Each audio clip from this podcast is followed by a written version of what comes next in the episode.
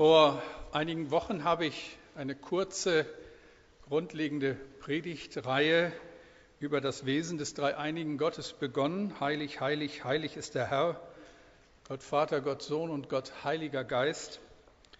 Und heute nun der dritte Teil, der Heilige Geist, Atem Gottes.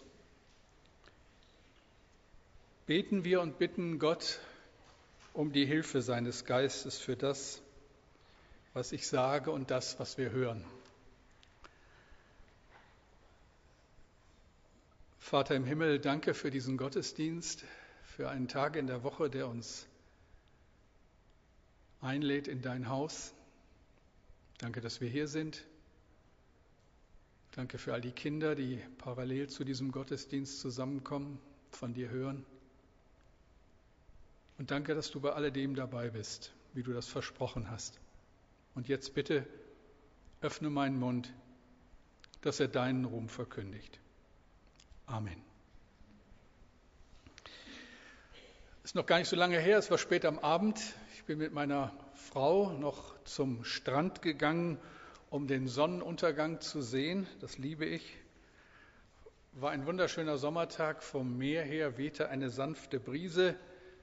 Am Tag davor war es noch ein stürmischer Wind gewesen aus Nordost.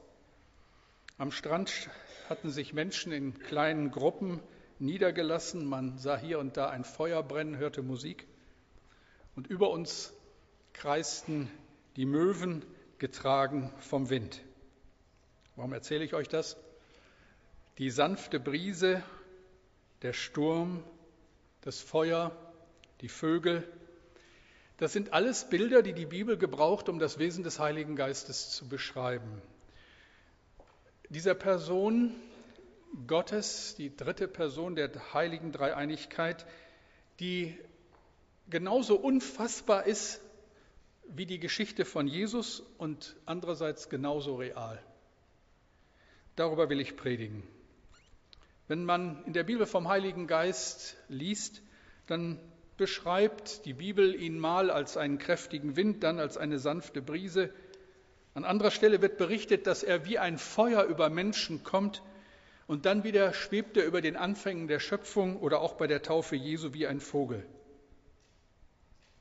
Was ist das mit dem Heiligen Geist? Die Jünger hatten so manche Fragen und als Jesus auferstanden war und mit ihnen in der Runde saß, da hatten sie auch so ihre Fragen und vor allen Dingen die Frage, was kommt denn jetzt Jesus? Schlägst du jetzt so das letzte Kapitel deiner Schöpfung oder überhaupt der Weltgeschichte auf? Schlägt jetzt die letzte Stunde der Weltgeschichte? Ist das jetzt soweit? Und wie so oft, wenn Jesus sowas gefragt wurde, antwortet er nicht direkt. Ich denke, das merken wir ja immer, dass Gott nicht immer so unsere Fragen direkt beantwortet. Viele der Fragen, die wir Gott stellen, lassen sich auch nicht so beantworten. Nicht, weil Gott die Antwort nicht wüsste, sondern vielleicht eher deshalb, weil viele unserer Fragen keinen Sinn ergeben. C.S. Lewis hat einmal gesagt, dass viele unserer Fragen für Gott so klängen, als würden wir fragen, wie viele Stunden hat ein Kilometer? Oder ist rot quadratisch oder rund? Also sie geben im Licht der Ewigkeit keinen Sinn und deswegen beantwortet sie Gott auch nicht. Jesus weist die Frage seiner Jünger nach seiner Wiederkunft zurück und sagt Apostelgeschichte 1, 7 und 8, die Zeit dafür bestimmt allein der Vater, erwiderte er. Es steht euch nicht zu, sie zu kennen. Aber wenn der Heilige Geist über euch kommen, gekommen ist, werdet ihr seine Kraft empfangen.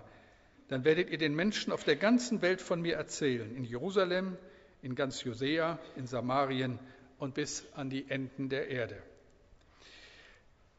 Wenn wir vom Heiligen Geist sprechen, dann sprechen wir vom Auftrag der Kirche. Die beiden gehören zusammen.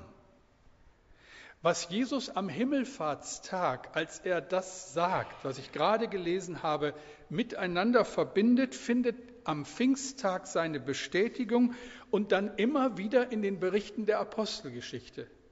Der Heilige Geist und der Auftrag der Kirche, das Evangelium der ganzen Welt zu verkünden gehören untrennbar zusammen.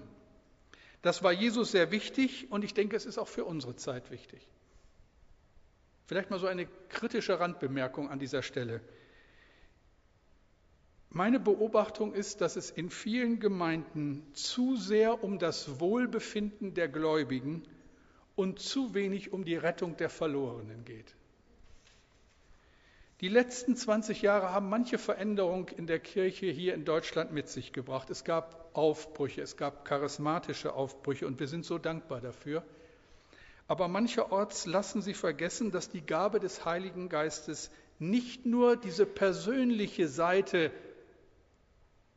der Zuwendung, des Zuspruchs hat, sondern dass die Gabe des Heiligen Geistes im engen Zusammenhang mit dem Auftrag der Kirche steht. Wenn der Heilige Geist über euch gekommen ist, werdet ihr seine Kraft empfangen.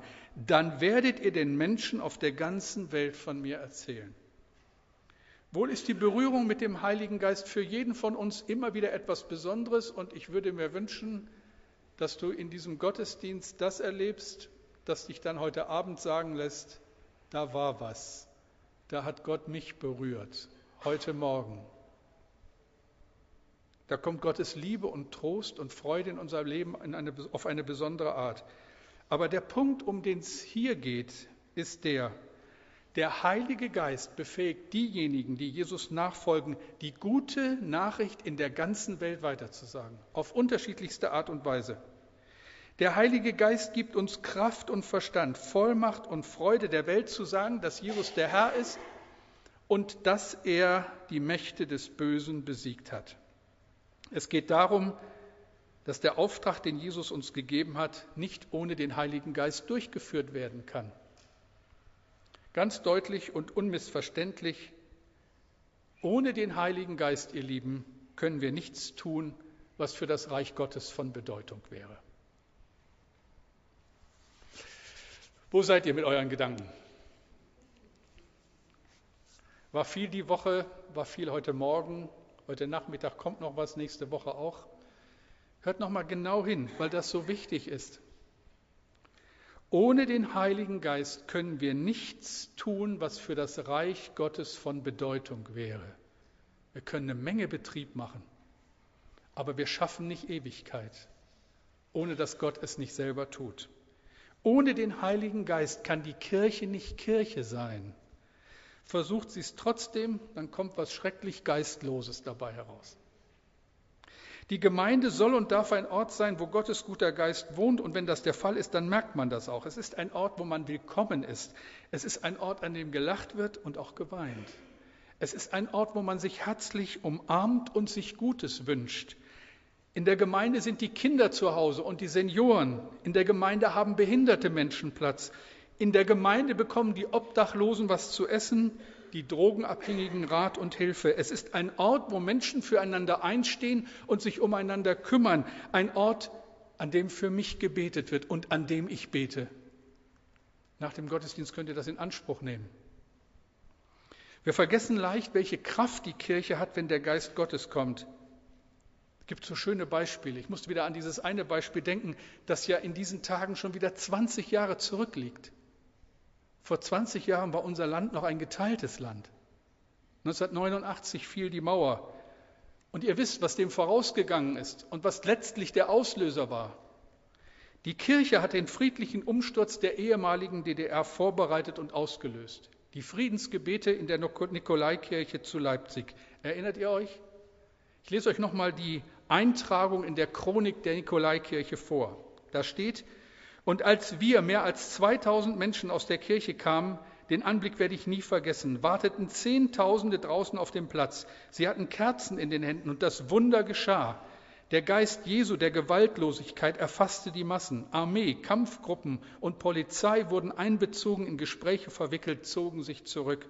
Es war ein Abend im Geist unseres Herrn Jesus denn es gab keine Sieger und Besiegten. Es triumphierte niemand über den anderen, keiner verlor das Gesicht. Es gab nur das ungeheure Gefühl der Erleichterung. Er stürzt die Gewaltigen vom Thron und erhebt die Niedrigen. Es soll nicht durch Heer oder Kraft, sondern durch meinen Geist geschehen, spricht der Herr. Sindermann, der dem Zentralkomitee der SED angehörte, sagte vor seinem Tod, wir hatten alles geplant, wir waren auf alles vorbereitet, nur nicht auf Kerzen und Gebete. Alles fing damit an, dass ein kleiner Kreis von Menschen 1982 anfing zu beten. Am 9. November 1989, sieben Jahre später, fiel die Mauer. Vergessen wir nicht, dass es die Kirche war, in ihrer Beharrlichkeit, durch die die Veränderungen in Südafrika herbeigeführt wurden. Die Kirche hat in Russland, in China, in Korea überlebt und ein glaubwürdiges Zeugnis für die Liebe Gottes und die Kraft des Heiligen Geistes abgeliefert, immer wieder. Wind, Feuer, die Taube, alles Bilder, die zeigen, dass der Heilige Geist seine Gemeinde befähigt, gerade in Grenzsituationen zu außergewöhnlichem Handeln. Durch den Geist Gottes werden wir Normalsterblichen, Leute wie du und ich, ein Teil der Zukunft Gottes. Und es kann Unglaubliches passieren. Wir sind an dem Ort, wo sich Himmel und Erde berühren. Und wir warten auf den Tag, an dem wir endgültig da sind, wo Jesus ist. Das bedeutet erstens, durch den Geist wird Gottes Zukunft hier und heute Wirklichkeit. Der Heilige Geist kommt aus Gottes Welt in unsere Welt. Es ist eine Welt, die darauf wartet, von neuem geboren zu werden. Im Römerbrief schreibt Paulus, dass die ganze Kreatur sich nach der Erlösung der Kinder Gottes sehnt. Die Schöpfung seufzt. Es ist eine Welt, die darauf wartet, von neuem geboren zu werden. Und diese Verheißung gibt es. Die Welt, der die Propheten ewigen Frieden verheißen, wo Lamm und Löwe friedlich beieinander liegen. Und der Heilige Geist hilft uns, die Spannung zu ertragen in dieser Zwischenzeit, wo wir auf der einen Seite in einer verlorenen und bösen Welt leben und auf der anderen Seite schon hier etwas ahnen von der neuen Welt, die Gott uns verheißen hat. Und deshalb spricht Paulus auch vom Geist als einer Garantie, als ein Pfand auf das, was kommen wird. Das heißt, wenn er uns den Heiligen Geist gibt, ahnen wir etwas von dem, was noch aussteht. Epheser 1, 13 und 14. In Christus seid auch ihr, als ihr gläubig wurdet, versiegelt worden mit dem Heiligen Geist, der verheißen ist, welcher ist das Unterpfand unseres Erbes zu unserer Erlösung, dass wir sein Eigentum würden zum Lob seiner Herrlichkeit.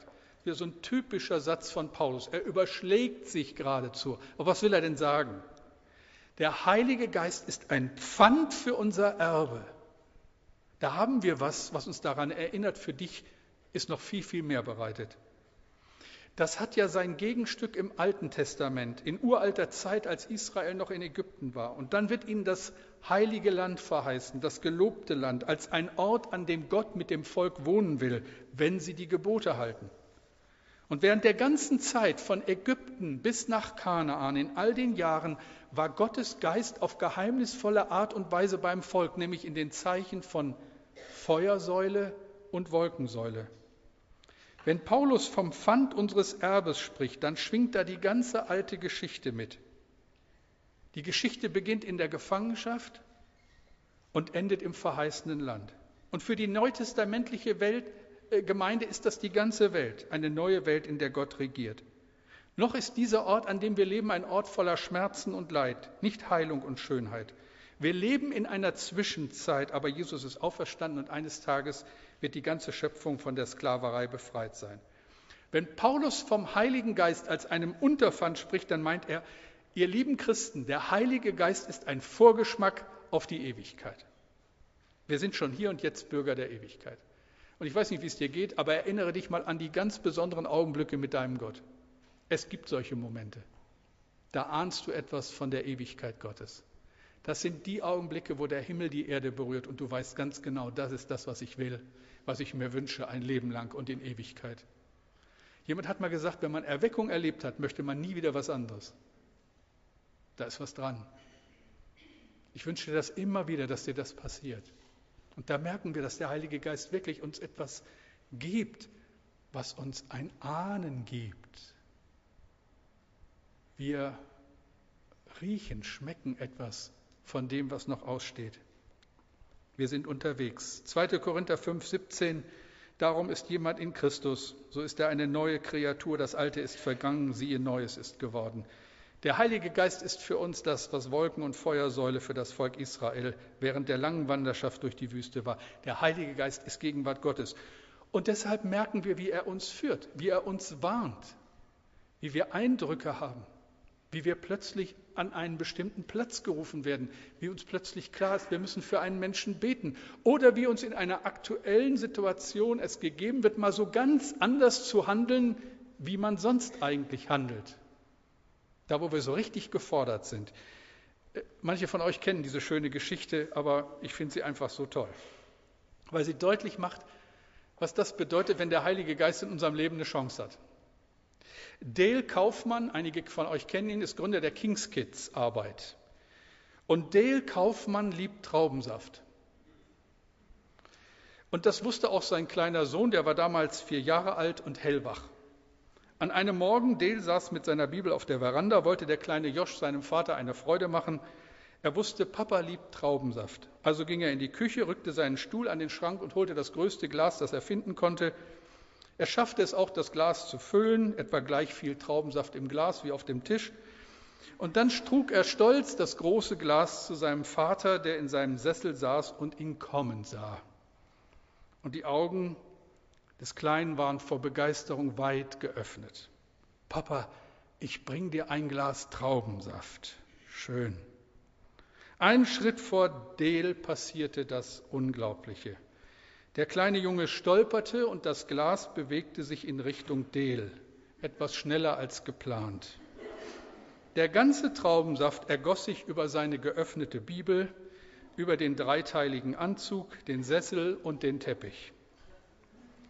Das Gesicht des Kleinen war starr vor Entsetzen. Was würde sein Vater tun? Ihr Väter, was hättet ihr getan? Dale hatte eine Stunde der Gnade Gottes. Der Heilige Geist leitete ihn. Er nahm seinen kleinen, verschreckten Sohn in den Arm und sagte, Josch, ich hab dich lieb. Schau, Papa kann sich eine neue Bibel kaufen, und den Anzug bringen wir in die Reinigung. Danke, dass du mir so was Gutes bringen wolltest. Amen. Wisst ihr, durch Gottes Geist wird Gottes Welt hier und heute Wirklichkeit. Das ist es, worauf es ankommt. Dass wir in bestimmten Situationen so ganz anders reagieren, als es gemeinhin üblich ist. Wir lernen zu leben wie Kinder Gottes, die schon Bürger jener Welt sind, aber noch auf dieser Welt. Ein zweites, der Geist Gottes verbindet Himmel und Erde. Ihr erinnert euch vielleicht noch in der ersten Predigt an diese drei Optionen, sich das Verhältnis von Himmel und Erde zu erklären. Es gibt die eine Erklärung, Himmel und Erde sind im letzten dasselbe, alles ist göttlich. Ein interessanter Gedanke, der aber nicht Trost und Hilfe schafft. Man nennt das Pantheismus. Die andere Erklärung, Himmel und Erde sind unwiederbringlich getrennt. Gott kümmert sich nicht um uns. Wir sind allein. Diese Anschauung nennt man Deismus. Und dann die dritte. Irgendwie überlappen sich Himmel und Erde. Irgendwie sind Himmel und Erde miteinander verzahnt. Und das glauben die Christen. Und das bedeutet, trotz allem Versagen, trotz so vieler dunklen Stunden, trotz scheinbaren Triumphes des Bösen, wir die Kinder Gottes, die Menschen, die an Jesus glauben, die Christen, wir sind Gottes Tempel und Gottes Geist wohnt in uns. Wir erleben das, das ist real. 1. Korinther 3:16. Wisst ihr nicht, dass, Gottes, dass ihr Gottes Tempel seid und der Geist Gottes in euch wohnt? Ihr Lieben, das ist der Grund, warum die Einheit der Gemeinde so wichtig ist weil wir ein Leib sind. Ihr seid der Tempel des Heiligen Geistes. Das ist auch der Grund, warum körperliche Heiligkeit, also nicht zuletzt auch sexuelle Heiligkeit so wichtig ist, weil unser Körper ein Tempel des Heiligen Geistes ist. Der Heilige Geist wohnt in uns. Wir leben als Menschen, die vom Heiligen Geist ergriffen sind, und das hat seine Wirkung. Paulus macht unmissverständlich klar, wenn du ein Kind Gottes bist und der Heilige Geist dich leitet, dann wirst du bestimmte Dinge nicht mehr tun. Lesen wir Römer 8, 12 und 14. Liebe Brüder, ihr seid also nicht mehr dazu gezwungen, euch von den Wünschen eurer menschlichen Natur beherrschen zu lassen. Denn wenn ihr euch weiter von ihr bestimmen lasst, werdet ihr sterben. Wenn ihr euch aber durch die Kraft des Heiligen Geistes von eurem alten Wesen und den bösen Taten abwendet, werdet ihr leben. Denn alle, die vom Geist Gottes bestimmt werden, sind Gottes Kinder. Das ist Wirklichkeit. Durch die Kraft des Heiligen Geistes. Pfingsten erfüllt sich das alttestamentliche Gesetz auf eine besondere Weise. Aus der Geschichte Israels wissen wir ja, am Passafest, oder die Juden haben das Passafest gefeiert als Gedenken daran, dass sie aus Ägypten, aus der Gefangenschaft ausgezogen sind. Und 50 Tage später haben sie das Gesetz empfangen, die Torah am Sinai. Und das war bei den Juden das Pfingstfest. Das war das Fest der Torah, das Fest des Gesetzes.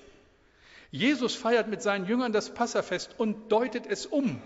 Jetzt ist jeder frei, der Vergebung seiner Schuld empfängt durch das Opfer, das Jesus selbst bringt, das Lamm Gottes. Und 50 Tage später, am Pfingsttag, am Fest der Torah, gibt Gott seinen Heiligen Geist. Was bedeutet das? Dass Gottes Gesetz nun nicht mehr nur der Buchstabe ist, sondern dass es geschrieben ist in unsere Herzen. Dass Gottes neue Welt Wirklichkeit wird in uns durch den Heiligen Geist. Durch den Geist Gottes wird Gottes Zukunft hier und heute Wirklichkeit. Der Geist Gottes verbindet Himmel und Erde. Und noch ein drittes soll uns heute Morgen klar werden. Der Heilige Geist befähigt uns mit göttlicher Kraft. Die Geschichte, die die Jünger damals zu erzählen hatten, war für die Zeitgenossen in der ersten Gemeinde eine Zumutung, ein schlechter Witz, das vergessen wir. Wir sagen, heute ist es so schwer von Jesus zu erzählen. Du müsstest mal mitkommen bei mir auf der Arbeit oder in unserer Nachbarschaft. Und recht hast du. Aber glaub bitte nicht, dass es damals leichter war. Die Juden haben die Jünger verhöhnt, verlacht, sich geärgert, sogar die ersten Christen verfolgt.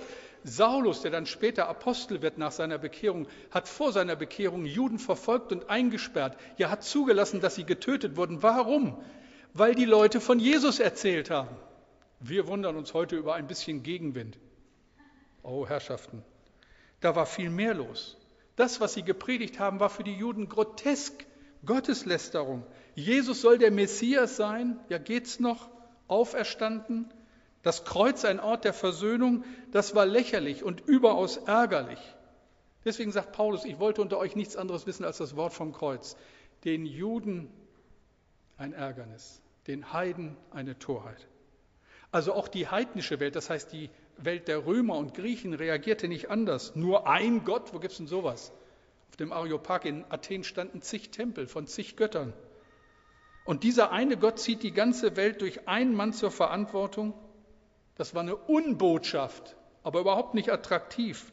Sowas konnte damals nicht ankommen, so wie das, was wir heute predigen, in postmoderner Wirklichkeit ein Witz ist. Das ist mir doch bewusst. Ist doch nicht so, dass die Leute uns die Bude einrennen, weil wir sowas Tolles zu verkündigen haben. Da hat sich doch nichts geändert. Also keine Chance. Was passierte? Apostelgeschichte 4:31. Hört selbst oder lest selbst. Und sie wurden alle vom Heiligen Geist erfüllt und sie predigten mutig und unerschrocken die Botschaft Gottes. Und weiter, Apostelgeschichte 6, Vers 7. Gottes Botschaft breitete sich immer weiter aus. Die Zahl der Gläubigen in Jerusalem nahm weiter zu und auch viele jüdische Priester schlossen sich dem neuen Glauben an. Ja, was, was passiert da? Ihr Lieben, das ist das, was ich nicht erklären kann. Dass das Wort vom Kreuz durch und durch ein Ärgernis Menschen so berührt, dass sie bereit sind, ihr ganzes Leben zu ändern. Das ist das Tollste. Das ist, wenn ihr so wollt, das größte Wunder, das ich kenne. Dass das immer und immer wieder passiert. Paulus bringt das Geheimnis dieser Botschaft auf den Punkt. Römer 10, Vers 8 und 9. Was sagt die Schrift? Das Wort ist dir nahe in deinem Munde und in deinem Herzen. Dies ist das Wort vom Glauben, das wir predigen. Denn wenn du mit deinem Mund bekennst, dass Jesus der Herr ist, und in deinem Herzen glaubst, dass ihn Gott von den Toten auferweckt hat, so wirst du gerettet. Mit anderen Worten, wenn wir die gute Nachricht, das Evangelium verkündigen, dass Jesus Christus der Herr ist, dann verkündigen wir das Wort Gottes. Und dieses Wort macht lebendig. Und dieses Wort trägt den Heiligen Geist. Es atmet Gottes Geist. Es wird zum Werkzeug für das, was Jesaja 2700 Jahre vor unserer Zeit vorausgesagt hat. Jesaja 55, 10 und 7 und 10 und 11. Und das ist das Geheimnis. Denn gleich wie der Regen und Schnee vom Himmel fällt und nicht wieder dahin zurückkehrt, sondern feuchtet die Erde und macht sie fruchtbar und lässt wachsen, dass sie gibt Samen und zu sehen und Brot zu essen, so soll das Wort, das aus meinem Munde geht, auch sein. Es wird nicht wieder leer zu mir zurückkommen, sondern wird tun, was mir gefällt, und ihm wird gelingen, wozu ich es sende. Die Geschichte der Kirche ist die Geschichte des Heiligen Geistes, der durch Gottes Wort neue Menschen schafft und bis auf den heutigen Tag vollbringt dieses Wort Wunder und Menschen bekehren sich. Als ich mit meiner Predigt so weit war, habe ich gedacht, jetzt musst du aber noch irgendwas erzählen, wo das wirklich passiert. Passiert das denn in unseren Reihen? Passiert es heute? Nun, wenn es nicht passieren würde, wärt ihr nicht hier. Das ist mir schon klar, aber es hilft uns ja manchmal, so ganz schöne Geschichten zu hören. Also was habe ich gemacht? Ich habe Jürgen Bossin, den Leiter unserer Alpha-Arbeit, angemeldet und gesagt, Jürgen, hast du mal zwei, drei oder eins, zwei, habe ich glaube ich gesagt, Geschichten für mich, die ich kurz weitergeben könnte. Und dann hat Jürgen was angerichtet. Er hat dann gleich eine Mail weitergeschickt mit dem Ergebnis, dass ich deutlich mehr Geschichten bekommen habe, als ich sie auch nur annähernd hier vortragen kann aus letzter Zeit. Mal schauen, wie wir die ein und andere euch noch zugänglich machen. Aber ich habe gedacht, so drei kurze Geschichten will ich mit euch teilen, nämlich unter der Überschrift, das ist Gegenwart Gottes, heute, hier und jetzt. Das ist die Kraft des Heiligen Geistes. Das ist das, was wir nicht machen können. Erstes Beispiel. Andreas erlebte 2006 eine schwere persönliche Krise. Für ihn war das sowas, er schreibt, wie ein finaler Weckruf. Am 7. April 2006 fuhr er zu der Kirche, wo er und seine Frau Monika getraut worden waren. Er setzte sich vor die Kirche auf die Bank und betete zu Gott um Hilfe. Am nächsten Tag, dem 8. April, hatte er ein Gespräch mit einem Freund, der Christ war. Die beiden beteten miteinander. Am übernächsten Tag, dem 9. April, Palmsonntag 2006, nahm ihn sein Freund mit in die Paulusgemeinde. Der Heilige Geist hatte alles bis auf die Parkplatzfrage vorbereitet. Seit diesem Sonntag wollte Andreas nicht mehr ohne Gott leben.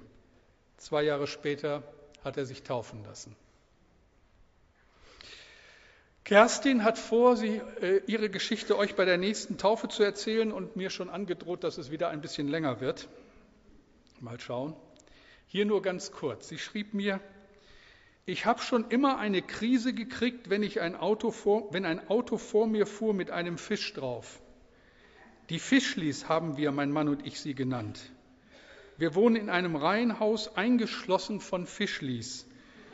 Ich war immer ein Gegner. Für Kerstin kamen schwere Jahre. Ein erstes Kind war da mit einer schweren Behinderung, Fehlgeburten. Ihr Vater starb an Krebs. 2005 bezeichnet sie als das schönste Jahr. Gegen alle Prognosen bekam das Ehepaar ein zweites Kind. Sie geben dem Kind den Namen Mara Elisa. Am Sonntag kommen sie in den Gottesdienst und hören eine Predigt über Elisa. Sie kommen jeden Sonntag zum Gottesdienst und erleben persönliche Wunder. 2008 besucht Kerstin den Alpha-Kurs. Sie beschreibt diese Zeit als die tollste Erfahrung ihres Lebens. Kerstin ist Christin geworden, demnächst will sie sich taufen lassen. Und eine dritte Geschichte. Jörg ist Biker hat zwei Herzinfarkte hinter sich. Gott hat sich schon um ihn gekümmert, so schreibt er mir, als er noch gar kein Christ war. Als er den zweiten Herzinfarkt bekam, war er gerade unterwegs im Zug. Sofort war ein Arzt zur Stelle, nicht einer, sondern 70. Die waren unterwegs zu einem Ärztekongress.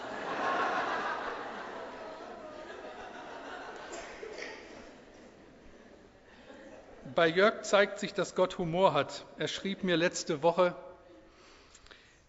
es war genau während des Alpha-Kurses, da ich zu der Zeit regelmäßig mit Thorsten Badminton gespielt habe und regelmäßig mir meine Packung von ihm abgeholt habe, fing ich auf dem Weg zum Platz an zu beten. Es war ein Gebet, naja, eher provozierend. Also meine Worte waren, wenn ich heute mit deiner Hilfe mal nicht verliere und du mir dabei hilfst, nicht wie sonst auf allen Vieren aus der Halle zu kommen, habe ich wohl keinen Grund mehr an dir zu zweifeln. Ich weiß, das war ziemlich frech, aber ist so meine Art. Nachdem ich den ersten Satz gewonnen hatte, kam mir der Gedanke, Thorsten ist noch nicht richtig warm. Zweiten Satz gewonnen, hm, Thorsten ist nicht begeistert. Und ich am Grinsen und nicht am Schwitzen. Dritten auch gewonnen. Und den vierten ohne Asthmaspray oder große Pausen. Das sagt wohl alles. Nach dem Spiel bin ich dann zu Thorsten hin und habe mich bei ihm entschuldigt und ihm gesagt, dass er keine Chance hatte gegen zwei.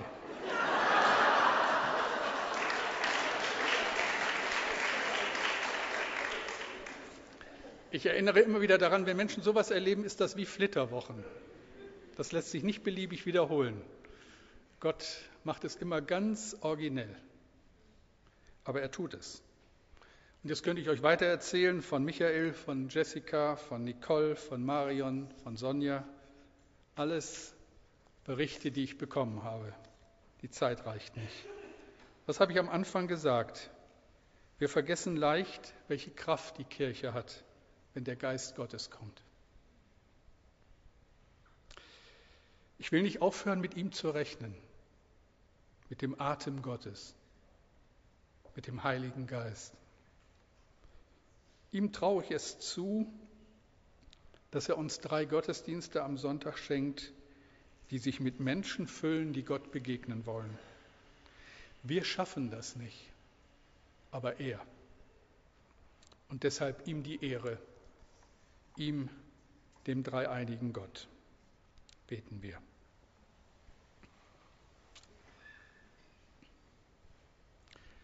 Und Herr, da können wir dir nur danken